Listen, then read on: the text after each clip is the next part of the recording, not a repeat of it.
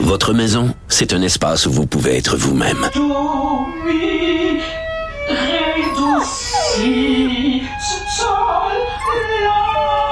Elle mérite d'être bien protégée et vous méritez d'être bien accompagné. Trouvez la protection la mieux adaptée à votre maison avec Desjardins Assurance et obtenez une soumission en quelques clics sur desjardins.com.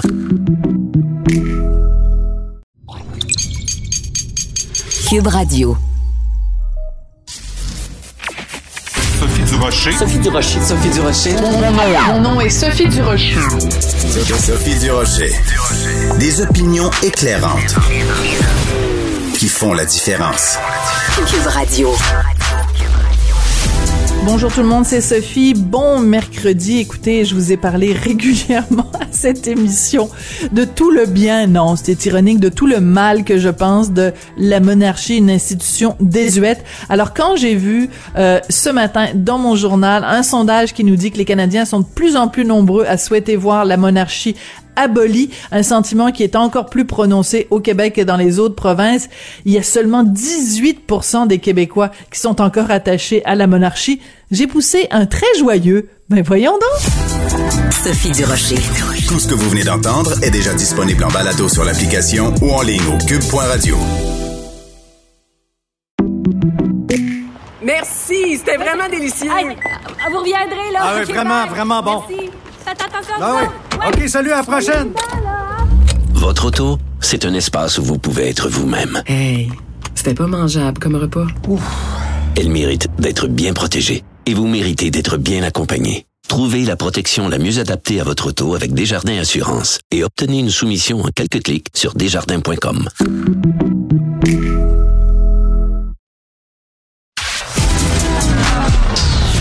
De la culture aux affaires publiques. Vous écoutez Sophie Durocher. Cube Radio.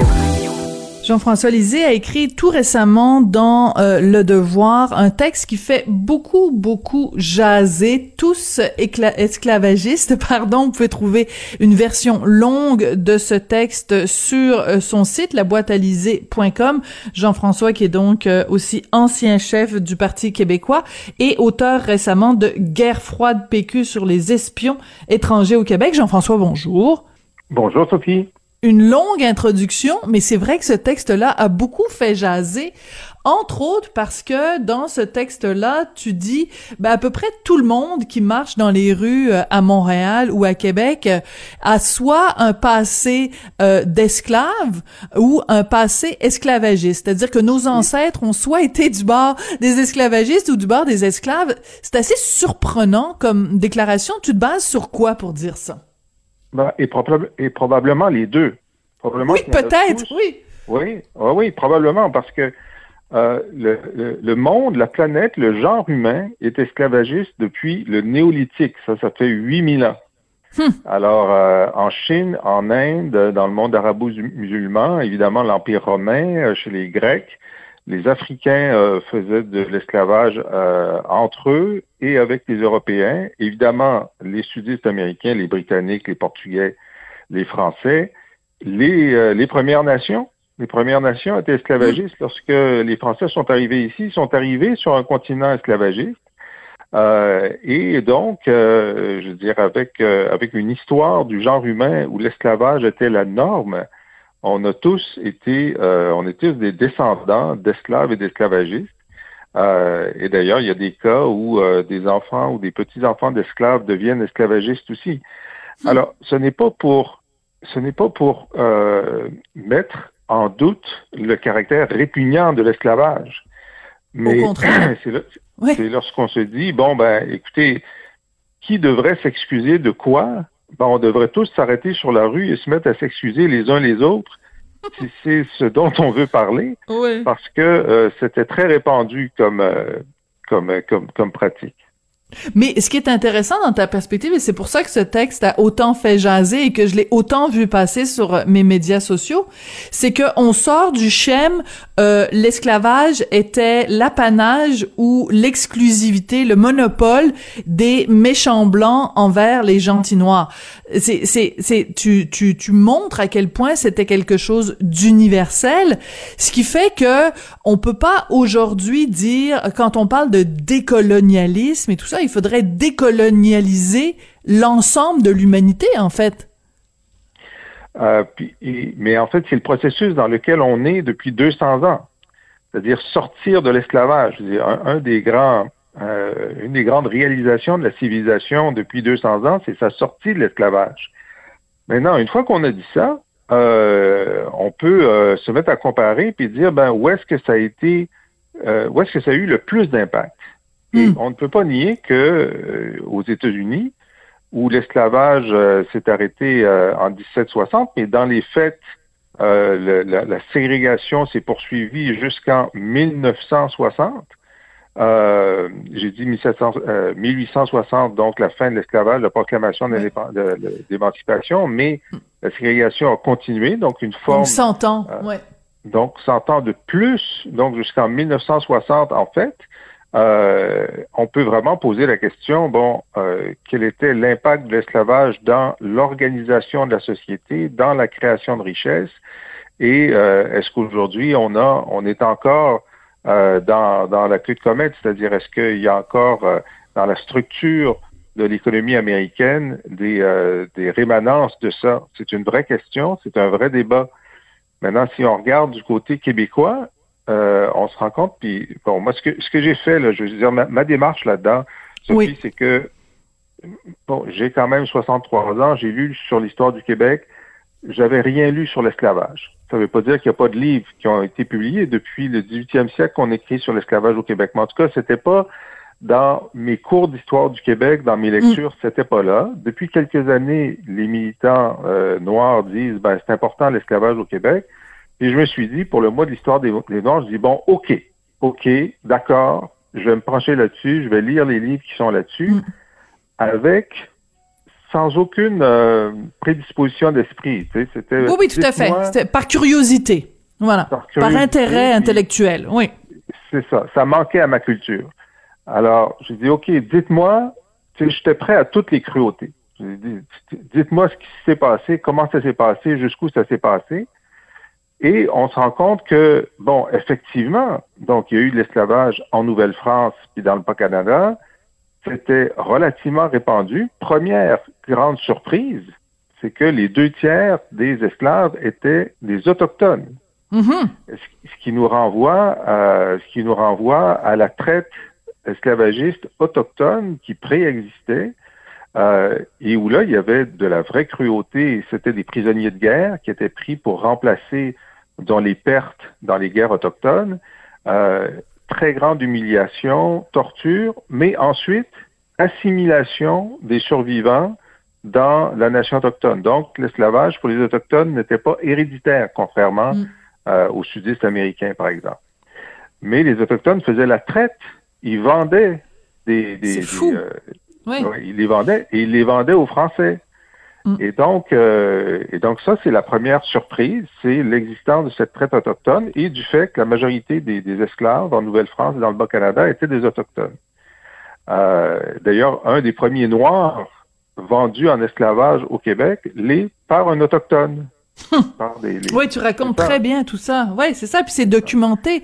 Euh, et c'est pour ça que c'est intéressant. Donc ça, c'est ta première surprise. Ta deuxième surprise, c'est quoi? Ou ta deuxième information que, que tu as colligée en lisant tous ces livres? Euh? Bon. Alors, Marcel Trudel, donc euh, deux siècles d'esclavage au Québec. Frank McKay sur les Noirs sous le Bas-Canada, qui est un... Puis là, faut dire, là, ils ont tout lu, là. Ils ont regardé toute la presse. Oui.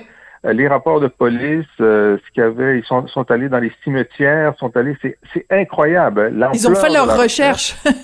ils ont fait leur recherche pour utiliser l'expression qui est populaire en ce moment. Exactement. Puis c'était pas sur Google. Il a, il a fallu qu'il aille dans, dans, les archives écrites. Et euh, donc la deuxième chose, c'est ben, la, la, petitesse du, euh, du phénomène. Euh, donc, c'était moins de 1% de la population. Par exemple, les Noirs à Montréal, c'était 0,1 de la population montréalaise, c'était des esclaves noirs. Alors, ça crée une dynamique complètement différente. On ne peut pas dire que les Français sont moins cruels que les autres, puisqu'ils ont été extrêmement cruels face aux esclaves dans les Antilles françaises et en Louisiane. Ils l'ont pas été euh, au Québec ou en Nouvelle-France, sûrement parce que les Noirs étaient tellement peu nombreux, ou les esclaves en Mhm. général, qu'il n'y avait pas de risque de révolte. Ils n'étaient Ah. pas nombreux. Euh, Oui. Donc, euh, ils étaient traités essentiellement comme des domestiques. Ils étaient pas, tu sais, on n'est pas des, il n'y a pas de grandes plantations au Québec. Ben Euh, donc, il n'y avait pas de, de nécessité pour en avoir des centaines. Alors, c'était surtout des domestiques qui étaient traités comme des domestiques.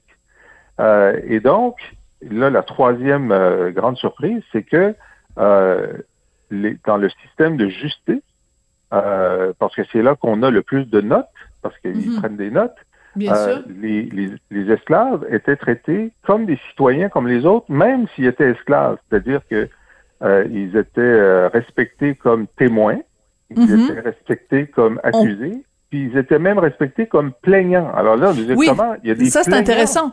Leur Ouais. parole avait pas moins de poids que quelqu'un qui avait euh, euh, qui, qui, qui était blanc. Et euh, tu, tu cites un, un cas en particulier où il y a un blanc, un noir, excuse-moi, a eu gain de cause contre un blanc. Oui, ben, c'est arrivé assez souvent.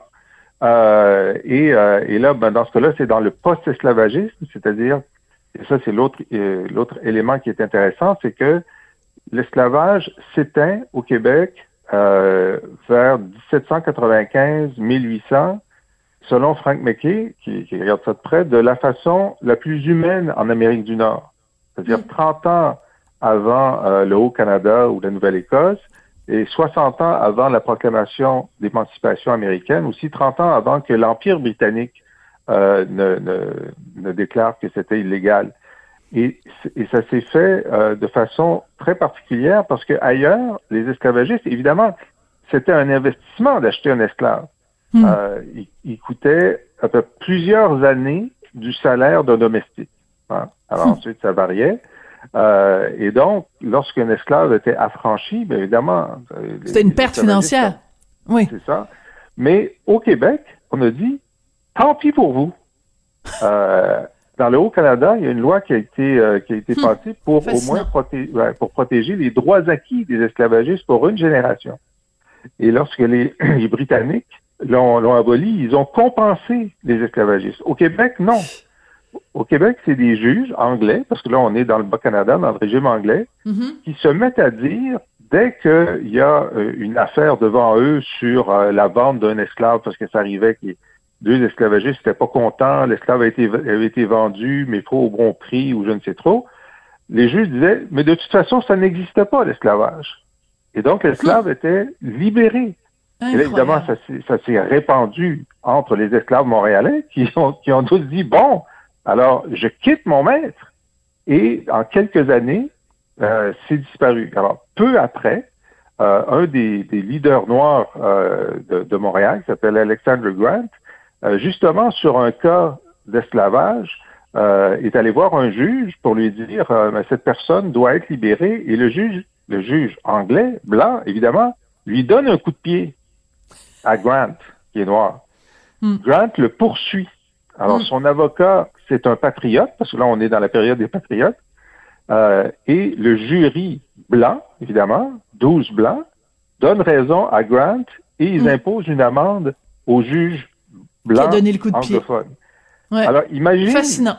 Ouais. imagine au Mississippi, je veux dire, impensable. il se serait même pas rendu au poste de police, là, c'est M. Grant, pour faire sa, sa, euh, sa plainte. Bon, ça veut pas dire qu'il n'y a pas eu de mauvais traitement. Il y a eu des mauvais traitements.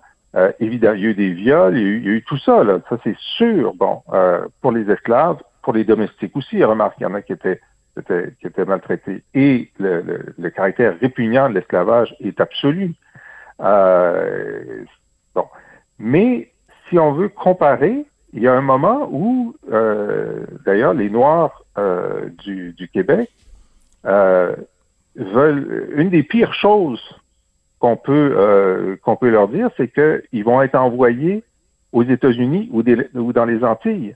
Parce que Parce là, que ils là, les traitements seront, voilà, c'est ça, les traitements seront bien pires là-bas. Mais t'es- tu es un excellent, tu aurais fait un excellent professeur euh, d'histoire et je- je- j'apprécie que tu donnes évidemment à chaque fois le crédit aux historiens qui se sont penchés sur euh, tous ces documents pour en tirer les, les conclusions que, que tu communiques.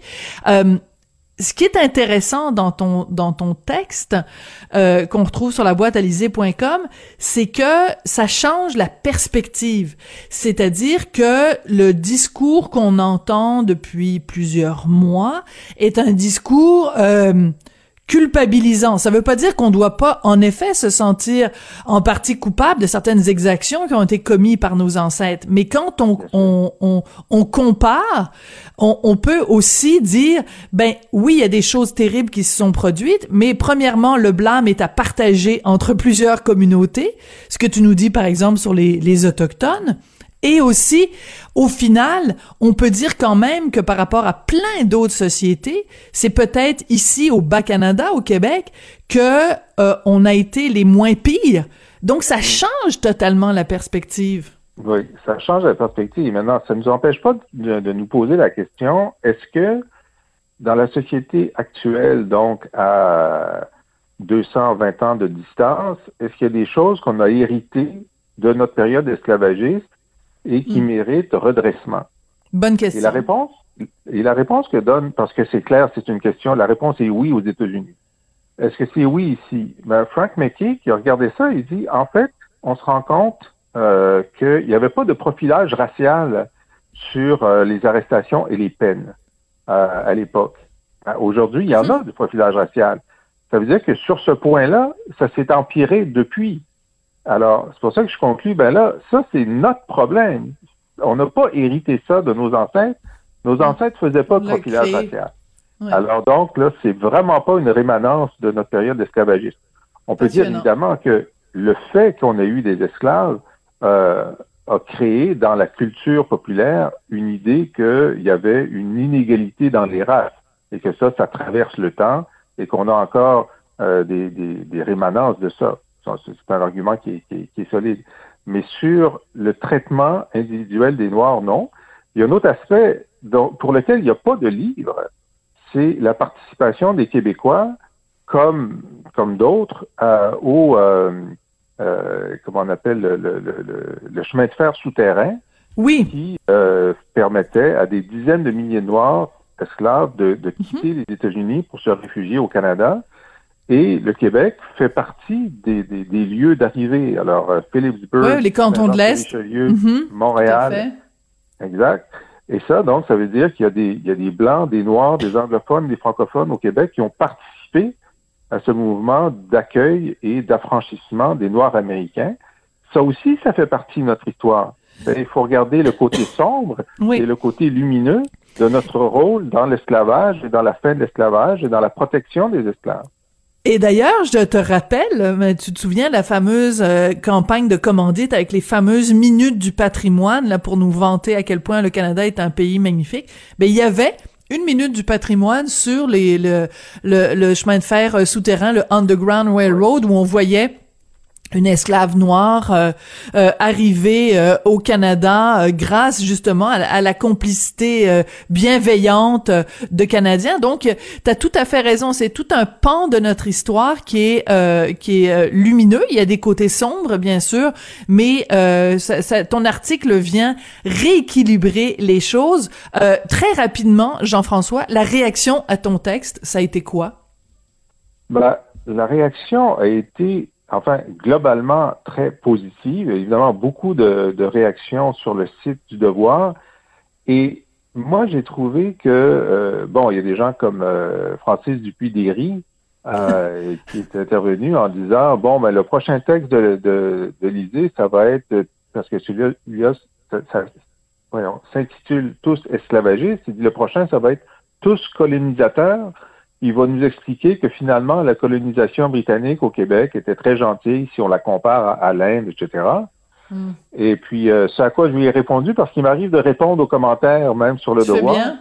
Ben, j'ai dit, c'est pas possible parce que on sait, la, la personne qui nous a dit que l'oppression britannique au Québec était pire que dans les autres, euh, dans les autres colonies britanniques, C'est les? Britanniques eux-mêmes. C'est Lord Durham. Lord Durham, ben oui. Oui. Le, le Ah oui? rapport Durham, le rapport Durham, il est scandalisé de la façon dont les Britanniques au Québec ont opprimé les Canadiens français. Et il est tellement scandalisé que c'est pour ça qu'il dit il n'y a pas d'avenir pour les Canadiens français. La seule chose qu'on peut faire, c'est les assimiler. Les C'est par empathie. Passionnant. ça. Quand tu lis le rapport, c'est par empathie. Bon, empathie Ah mal bon, ben alors, es-tu en train de réhabiliter euh, Lord Durham? Écoute, euh, ce sera, ce sera peut-être un commentaire pour une prochaine chronique, mais en tout cas, j'encourage tout le monde à aller lire ce texte-là parce que, euh, écoute, c'est, c'est vraiment un changement de, de perspective. C'est vraiment un texte marquant. Merci beaucoup, euh, Jean-François. Puis, euh, ben, écoute, toi, on se retrouve, on se retrouve vendredi. Non, oui, oui, c'est ça, vendredi. Tu es là avec nous tous les vendredis. Je rappelle que tu es auteur récemment de Guerre froide sur les espions étrangers au Québec. Toutes les informations sur tes textes et tes livres se retrouvent sur la boîte Merci Jean-François. Merci Sophie. Au revoir.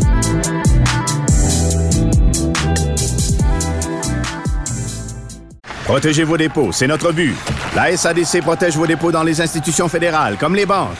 L'AMF les protège dans les institutions provinciales, comme les caisses. Oh, quel arrêt! Découvrez ce qui est protégé à vos dépôts sont protégés.ca.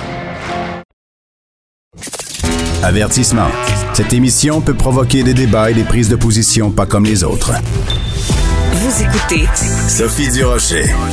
Lundi, le ministre de la Justice du Canada, David Lametti, a annoncé l'entrée en vigueur de modifications à la loi sur le divorce. C'est le premier grand changement apporté à ces lois-là depuis plus de 20 ans. Pourquoi ça a pris tant de temps et quelles seront les répercussions de euh, ces modifications-là? On va en parler avec quelqu'un avec qui j'adore parler parce que c'est une excellente pédagogue en, toutes ces questions qui ont à voir avec euh, le droit de la famille. C'est Maître Sylvie Schirm, elle est avocate spécialisée justement en droit de la famille. Maître Schirm, bonjour. Bonjour Sophie, bonjour. Est-ce que c'est euh, vraiment important, majeur, euh, ces, ces changements annoncés lundi et quel impact ça pourrait avoir sur euh, des familles québécoises? Oui, c'est des changements majeurs et cela a un impact sur les gens mariés. Hein? C'est, Oui. seulement les gens mariés, non pas les conjoints de fait. Alors, un des gros, gros changements, c'est la question du langage. On ne parle plus de garde et de droit d'accès parce qu'on a considéré que ces notions-là étaient toujours comme un peu gagnant-perdant. J'ai la garde de mon enfant ou je n'ai pas la, j'ai perdu la garde de mon enfant. Alors, on change cette- ces mots-là par temps parental. Donc, on ne parle plus de partager, pas partager, garde, droit d'accès. On parle vraiment de l'horaire de vie de l'enfant qui doit être établi selon, oui, qui doit être établi selon un horaire. Et il y a toutes sortes de possibilités de, de, de calendrier possibles pour euh, euh, établir l'horaire de vie de l'enfant. Donc, c'est du temps parental quand on parle. Alors, on a vraiment arrêté ça. Et c'est du nouveau aussi pour les praticiens parce qu'on est habitué de parler de garde et droit d'accès. Maintenant, on doit Oui. parler de temps parental. Mais c'est intéressant parce que c'est pas juste une question de vocabulaire, c'est la mentalité qu'il y a derrière. J'ai l'impression, et corrigez-moi si je me trompe, Maître Schirm, que c'est aussi une façon de placer encore plus l'enfant au cœur du, des, des préoccupations. Définitivement, et c'est le but premier de cette loi-là, de cette réforme-là, à plusieurs niveaux. Ah, Effectivement, tant mieux. Alors, on arrête de parler de garde et droits d'accès et on va aussi, on a donné une définition extrêmement détaillée de qu'est-ce qui est le meilleur intérêt de l'enfant et qu'est-ce que les tribunaux doivent considérer. Vous savez, au Québec, on a dans notre Code civil la notion du meilleur intérêt de l'enfant qui doit être appliquée dans les jugements, mais qui est quand même assez large et général comme terme, tandis que maintenant, dans la loi sur le divorce, on donne toute une liste des facteurs qui doivent être considérés, euh, que ce soit le comportement des parents pour permettre à l'autre parent d'avoir accès, la question des soins, la question de la santé, les, les, les, les notions culturelles, etc., religieuses, etc. Alors, on a toute une liste détaillée qui va forcer les juges à vraiment analyser chaque élément avant de rendre une décision pour le meilleur inter- intérêt de l'enfant. Et dans cette analyse, de, dans cette liste d'épicerie, si vous voulez, de meilleur intérêt de l'enfant, il y a également la question de la violence familiale. Ce qui est très important dans cette loi-là, c'est qu'on a défini la, la, la violence familiale, on a donné une définition et on a donné aussi les critères qui doivent être considérés par les tribunaux. Et quand on parle de violence familiale, on ne parle pas seulement des mauvais traitements ou des, de- de- des coups, là, de l'aspect physique, mais également les abus sexuels, les menaces de tuer quelqu'un, l'harcèlement, euh, le, le- les mauvais traitements psychologiques, l'exploitation financière, les menaces de tuer ou de blesser, par exemple, un animal domestique, parce que malheureusement, Wow. cela arrive également. Alors, tout ça est considéré assez en détail qui fait partie de la notion du meilleur intérêt de l'enfant. Donc, les tribunaux, quand ils sont confrontés à des dossiers avec la violence familiale, ils seront obligés d'analyser ces aspects-là avant de rendre une décision. J'ai envie de dire, euh, de façon un petit peu sarcastique, un petit peu cynique, euh, la loi arrive au 21e siècle. C'est toujours très long. Le système judiciaire, là, les roues tournent très lentement. Et souvent, avant qu'on s'adapte et qu'on se met à jour par rapport à la réalité sociale, euh, les années euh, passent. Alors ça, c'est certain, c'est- une réalité, donc ça a pris beaucoup de temps. Le problème que nous avons au Québec, c'est que tout ça ne s'applique pas aux, conjo- aux, aux enfants des conjoints de fait. Parce que le- notre loi, le Code civil n'a pas été modifié. Donc, présentement, techniquement, les enfants dont les parents ne sont pas mariés ne puissent, ne puissent pas bénéficier de ces protections-là qui sont dans la loi sur le divorce. Alors, il va falloir vraiment bouger parce que c'est inconcevable que, euh, à cause du fait que les, en- les parents sont mariés ou non, les enfants n'ont pas les mêmes euh, protections. C'est Oui. un débat qu'on a depuis longtemps au Québec. Là. Ben oui, depuis loi-là, euh, depuis Éric et Lola, oui. Euh, Oui. Depuis la cause célèbre Éric, euh, Éric et Lola. Mais en même temps, c'est une aberration, maître Schirm, si je peux me, me permettre. C'est-à-dire que non- normalement, tout enfant qui naît sur le territoire canadien devrait avoir les mêmes droits, peu importe une décision que ses parents ont pris ou, ou, euh, que les parents ont prise ou pas. Normalement, un enfant, ses, ses, ses droits fondamentaux devraient pas être à géométrie variable selon que les parents ont dit oui, je le veux ou pas. C'est- quand même une aberration. Donc, concentrons-nous sur ce qui a été décidé, en tout cas lundi. Ça va prendre combien de temps, Maître Schirm, avant que ce qui est décidé, donc, à Ottawa, euh, soit applicable? Est-ce que ça prend effet le jour même où la loi a été dictée? Il faut attendre C'est déjà, en, c'est déjà en vigueur. C'est déjà en vigueur. Parfait. Donc aujourd'hui, si je ouvre un dossier de divorce pour quelqu'un, ben je dois cesser de parler de garde, je dois parler de temps parental, je dois vérifier euh, si quelqu'un vient me dire je suis victime de violence conjugale, ben je dois regarder toutes les, les, les, les dispositions législatives à cet égard-là. Alors c'est déjà en vigueur. Ça a été reporté, ça devait l'être en juillet, mais à cause de la pandémie, comme bien des choses, ça a été, cela a été reporté. Est-ce que le Québec va emboîter le pas? J'espère que oui. Moi, je vous dirais que je ne serais pas euh, gênée de plaider ces principes-là, même pour les enfants des conjoints de fait. Mais le fait demeure que la loi au Québec ne l'a pas encore, n'a pas encore suivi ces principes-là qui ont été débattus pendant assez longtemps. Alors, ça prend du temps, mais il y a beaucoup de consultations, etc., avant qu'on fasse une réforme d'une loi sur le divorce. D'accord. Alors, revenons concrètement sur ce que ça signifie quand on arrête de parler hum, de garde ou de garde partagée et qu'on parle de temps parental. Donc, ça change quelque chose, par exemple, au point de vue des, des, des calculs. Parce que, bon, le- le- l'importance de, de, de, de ce qu'on appelait avant la garde, c'est qu'évidemment, ça a des conséquences financières. Si on verse une pension et que l'en- l'enfant est 50% avec maman, 50% avec papa, ben là, il n'y a pas d'argent qui est versé. C'est 70% avec maman, 30% avec papa. Donc, ça, ça a des incidences quand même importantes. Est-ce que le changement de vocabulaire a aussi une incidence financière sur les pensions? Non, parce qu'on va quand même calculer le nombre de jours. Là, présentement, la façon que cela fonctionne, c'est que c'est au Québec, parce qu'on applique les tables du Québec, même pour les gens qui sont mariés. Alors, à ce moment-là, on va compter le nombre de jours, si vous voulez. Oui. Ce, que, vous savez, en droit de la famille, ça fait longtemps, on avait dit, c'était peut-être pas une bonne idée de faire le lien de la pension avec le nombre de jours, parce que cela cause aussi des conflits, parce que parfois, pour une journée de plus ou une journée de moins, les gens s'obstinent parce que la pension, quand, en garde partagée, est coupée en deux. Hein. C'est vraiment, un- il, a, il a quand même un impact. Alors, la pension alimentaire est coupée en deux en garde partagée quand c'est plus de 30% on donne un petit rabais, on va tenir compte de ça.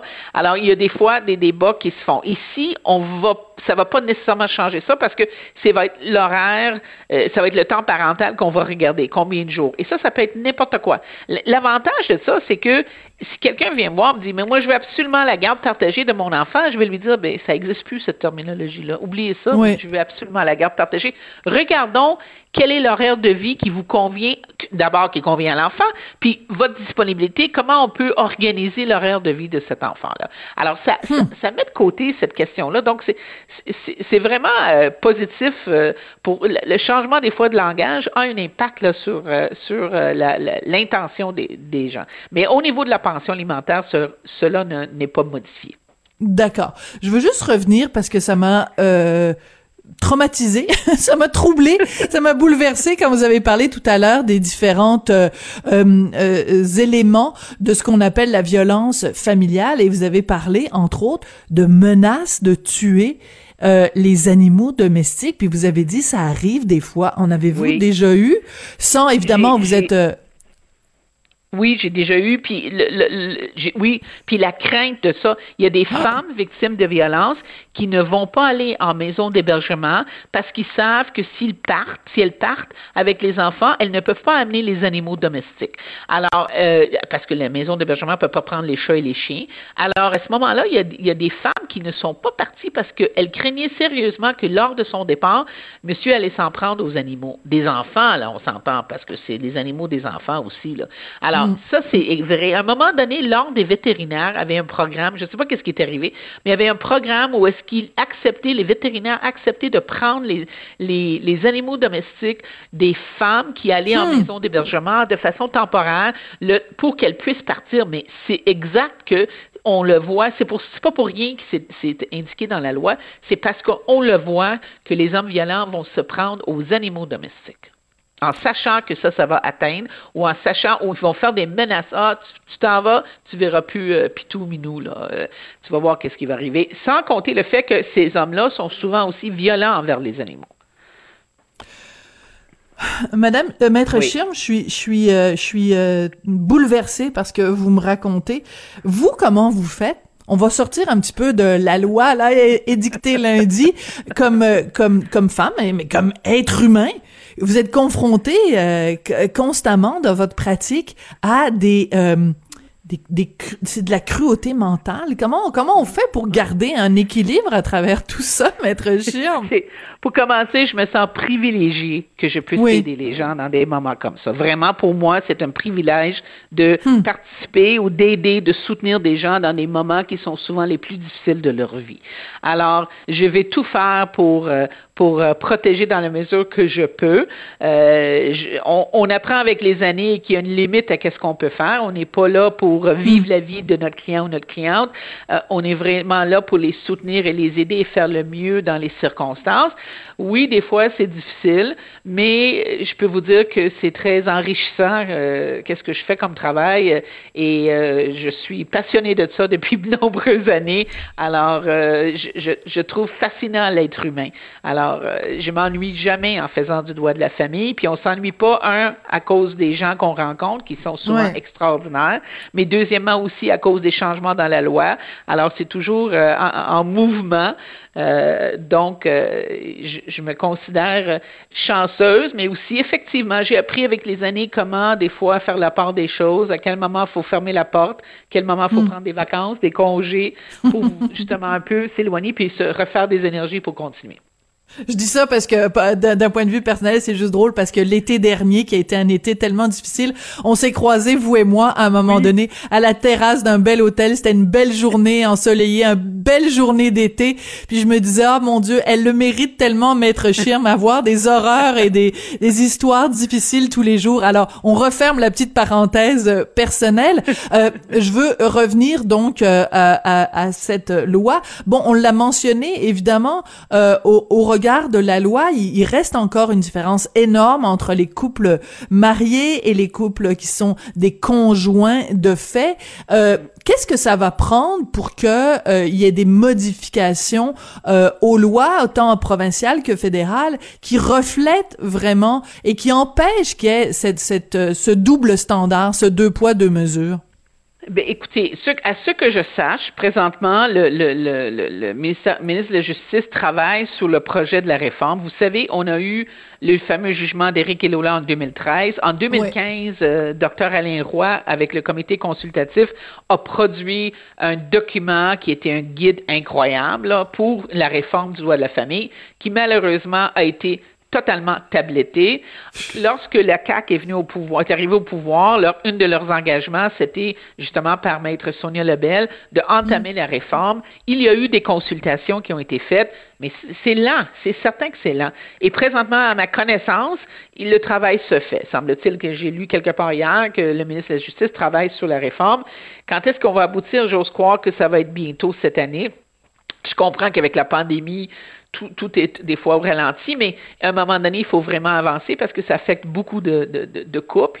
Puis on est au, Québec, on est les champions des conjoints de fait. Alors une réforme là à plusieurs niveaux là est vraiment essentielle et j'ose croire qu'on va avoir des nouvelles cette année. C'est mon espoir.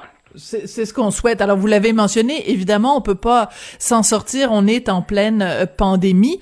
Euh, juste un mot en terminant. Euh, moi, je sens beaucoup ces jours-ci que tout le monde est à bout. Puis je dis à bout vraiment parce que je mets plusieurs T là-dessus. Là, c'est vraiment tout le monde est. On en a plein le plein notre chapeau. Est-ce que vous la, ressentez aussi chez, chez vos clients des deux bars Oui. On le ressent partout. On le ressent chez nos collègues, on le ressent chez les gens, on le ressent chez les juges. Euh, tout le monde, euh, on, sent un stress additionnel qui s'ajoute dans des dossiers qui sont un peu déjà stressants, mais quand même, euh, on le sent. On le sent que les gens sont trouvent ça difficile et c'est certain que la tension, le stress est à son plus haut niveau présentement. tout le monde dans la dans la pratique là, en droit de la famille, on, s'en parle de ça autant chez nos clients que même chez les avocats et, et, et, évidemment chez les juges. Et énormément de changements pour nous aussi, euh, parce que là, on plaide souvent par euh, de façon virtuelle. C'est mm-hmm. pas du tout la même chose que d'être en présence. J'ose croire que ça va revenir le présentiel parce que c'est c'est très très difficile de plaider ça euh, derrière un écran. Euh, la dynamique est pas du tout la même. Alors euh, c'est énormément de défis qu'on a depuis depuis un an. Alors oui, il y a des, des choses qui ont qui ont aidé. Il y a des choses qui se sont faites dans le système judiciaire que ça aurait pris cinq ans puis on a dû le faire dans deux mois à mm. cause de la pandémie. Mais il y a d'autres choses qui sont difficiles. Alors le niveau de stress de tout le monde est très élevé. Bon, ben écoutez, merci beaucoup. Puis comme d'habitude, vous avez été une excellente euh, vulgarisatrice, une excellente euh, pédagogue pour nous expliquer tout ça. Mais je vais quand même retenir de notre de notre entretien euh, la cruauté de certains conjoints. Et puis pas juste une cruauté envers leur leur leur ex conjointe là, mais une cruauté aussi envers les enfants là, de menacer de s'en prendre aux enfants, aux, pardon, aux, animaux domestiques. C'est vraiment c'est inouï, hein, c'est incroyable jusqu'où l'être humain est capable d'aller. C'est vraiment triste, mais heureusement, des gens ont, ont des maîtres chirmes dans leur vie pour plaider leur cause. Ils sont bien chanceux. Merci, toujours un plaisir de vous parler, Maître Chirme. Carrément, merci. Maître Sylvie Chirme, donc, est avocate spécialisée en droit de la famille. Et puis, vraiment, à chaque fois, hein, elle nous explique ça, c'est clair, c'est concis, euh, c'est vraiment... Euh, elle est formidable, on l'adore.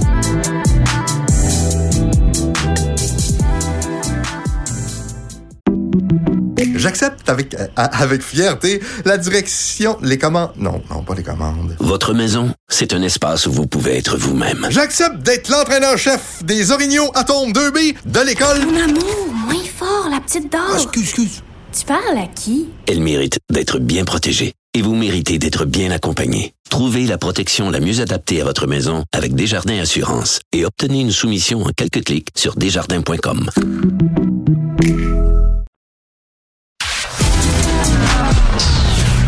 la culture aux affaires publiques. Vous écoutez Sophie Durocher. Cube Radio.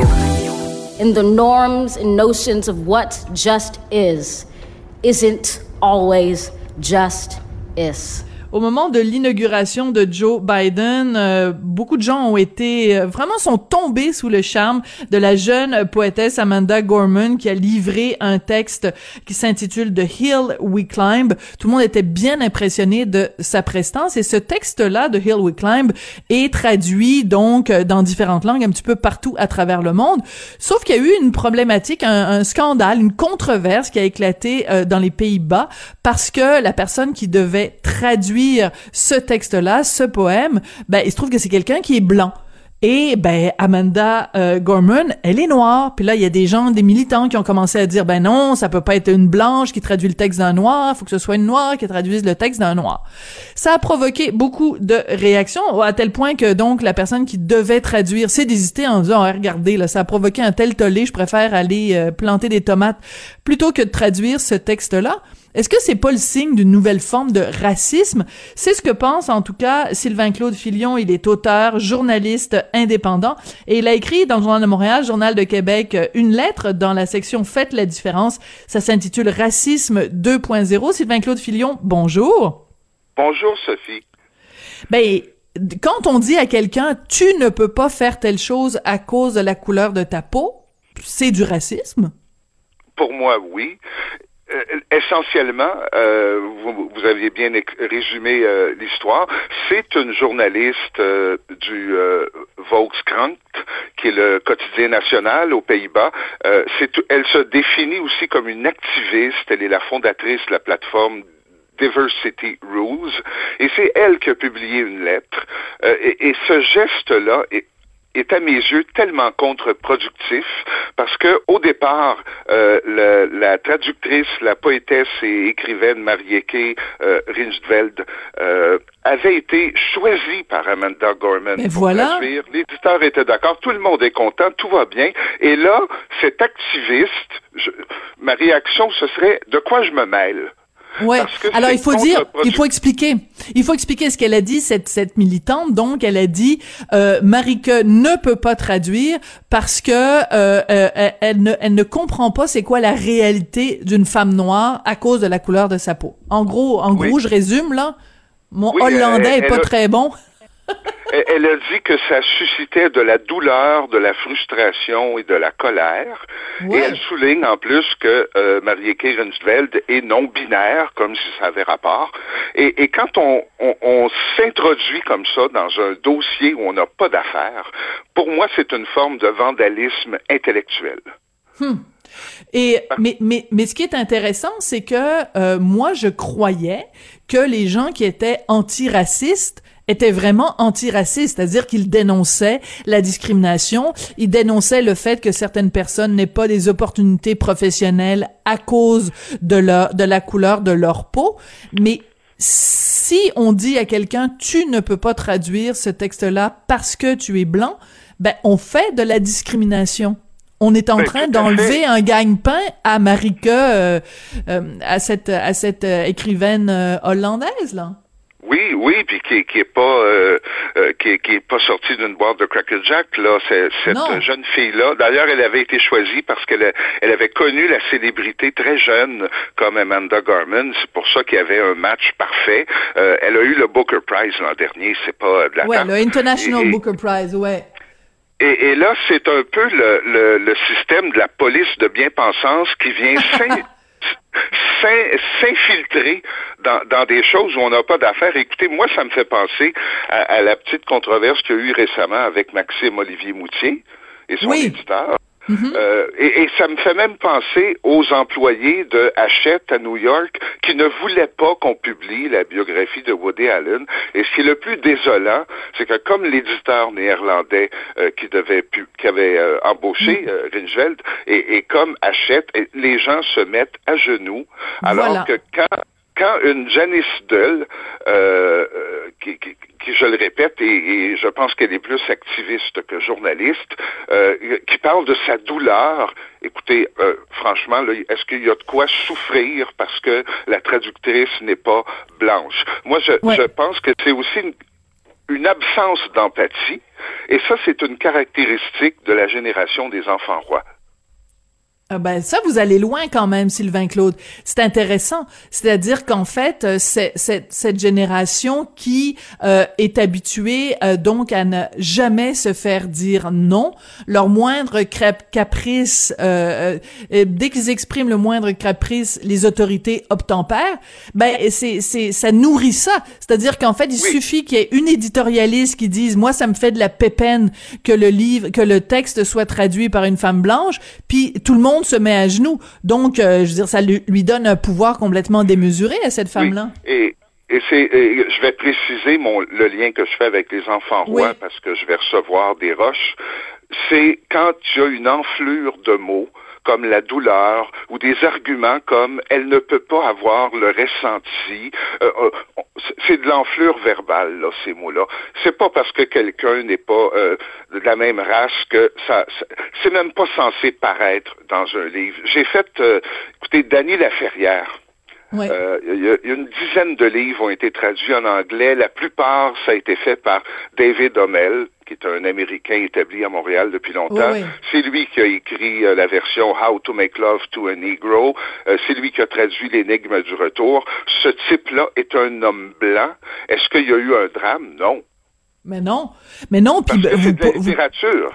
Oui, puis aussi parce que bon, moi, ma mère a été traductrice pendant des années. Elle traduisait euh, du français euh, à, à, non, de l'anglais au français. Et euh, je veux dire, elle a fait des études. Elle est allée à l'université. C'est un métier être traducteur.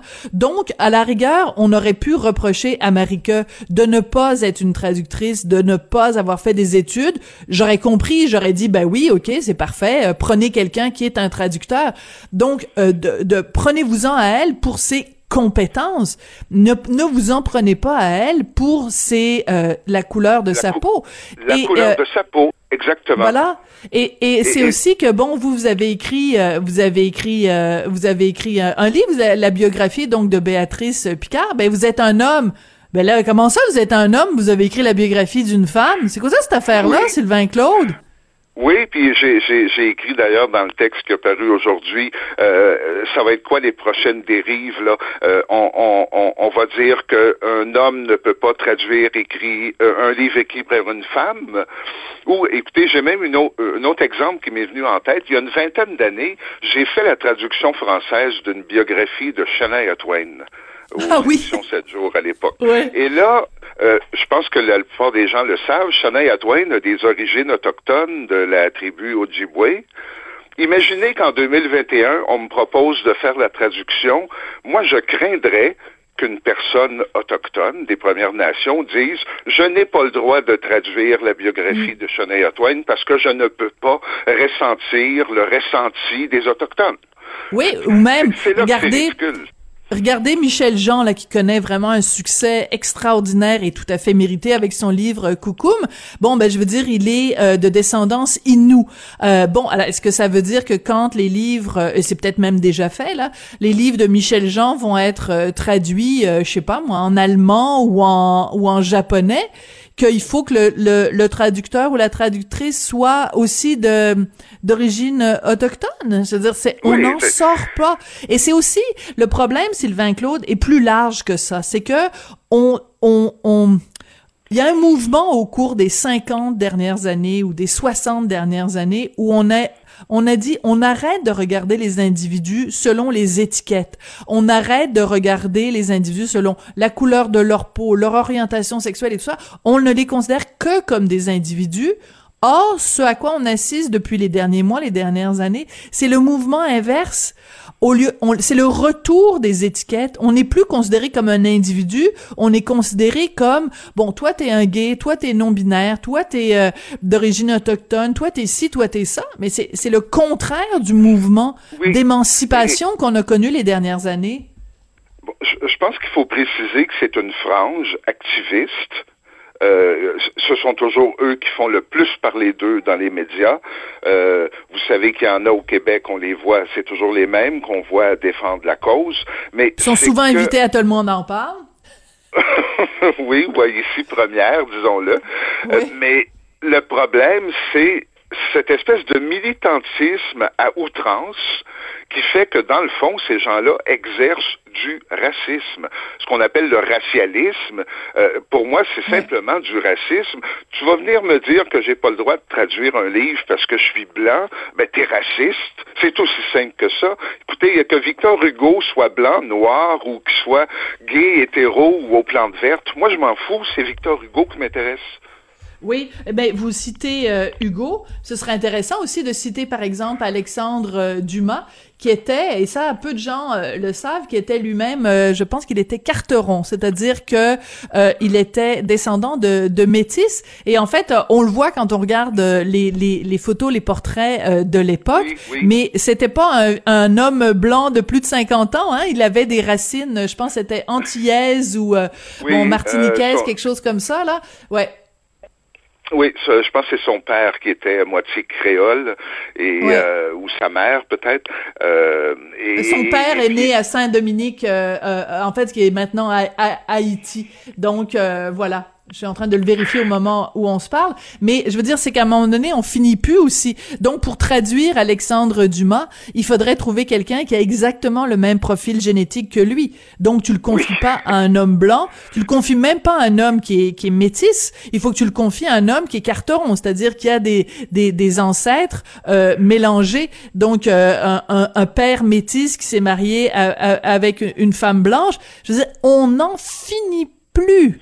Non, non, euh, c'est quand on pousse le raisonnement à outrance, on n'en finira jamais. Et, et, moi, ce qui me frappe, c'est que le fameux poème euh, d'Amanda Gorman, de, de, Hill We Climbed, c'est une ode à la réconciliation, à la lumière, à un monde meilleur. Et, et qu'est-ce que ça déclenche? Parce qu'écoutez, on s'entend bien là, que s'il n'y avait pas eu le texte de Janice Dull dans, dans le Volkskrant, il n'y aurait jamais eu de controverse. Jamais. ben, J'en parle aussi dans ma chronique de, de, de, ce matin. Je conclus en disant, parce qu'à un moment donné dans son texte, elle dit, euh, euh, au lieu de, de, de recourir à l'épée, on devrait bâtir des ponts. Ben, je veux dire, euh, bâtissons-en des ponts. C'est certainement pas en faisant ce genre de controverse et en faisant de l'assignation raciale qu'on va réussir à, à, à, régler à régler ce genre de situation. Sylvain Claude, ben moi je vous encourage à continuer à écrire des lettres dans la section Faites la différence, Journal de Montréal, Journal de Québec. C'est très bien argumenté. Ça a été un plaisir en plus de vous parler. Moi, je vous suis sur Facebook. Euh, on, on, on pense souvent pareil, mais là, de, de vous parler de vive voix, ça a été vraiment chouette. Ben, je vous remercie beaucoup, Sophie. Moi aussi, je suis enchanté. Alors, à une prochaine. Merci beaucoup. Sylvain Claude Filion, donc, qui est auteur, journaliste indépendant et qui donc euh, signe cette lettre dans la section Faites la différence. Ça s'intitule Racisme 2.0 et euh, ben, c'est comme ça qu'on va se quitter. Je veux remercier Jean-François Roy qui est à la mise en onde, à la réalisation, William Boivin et Luc Fortin à la recherche. Et puis ben, c'est comme ça que ça se termine. On est mercredi. Je vous donne rendez-vous demain jeudi. Merci beaucoup d'avoir choisi Cube.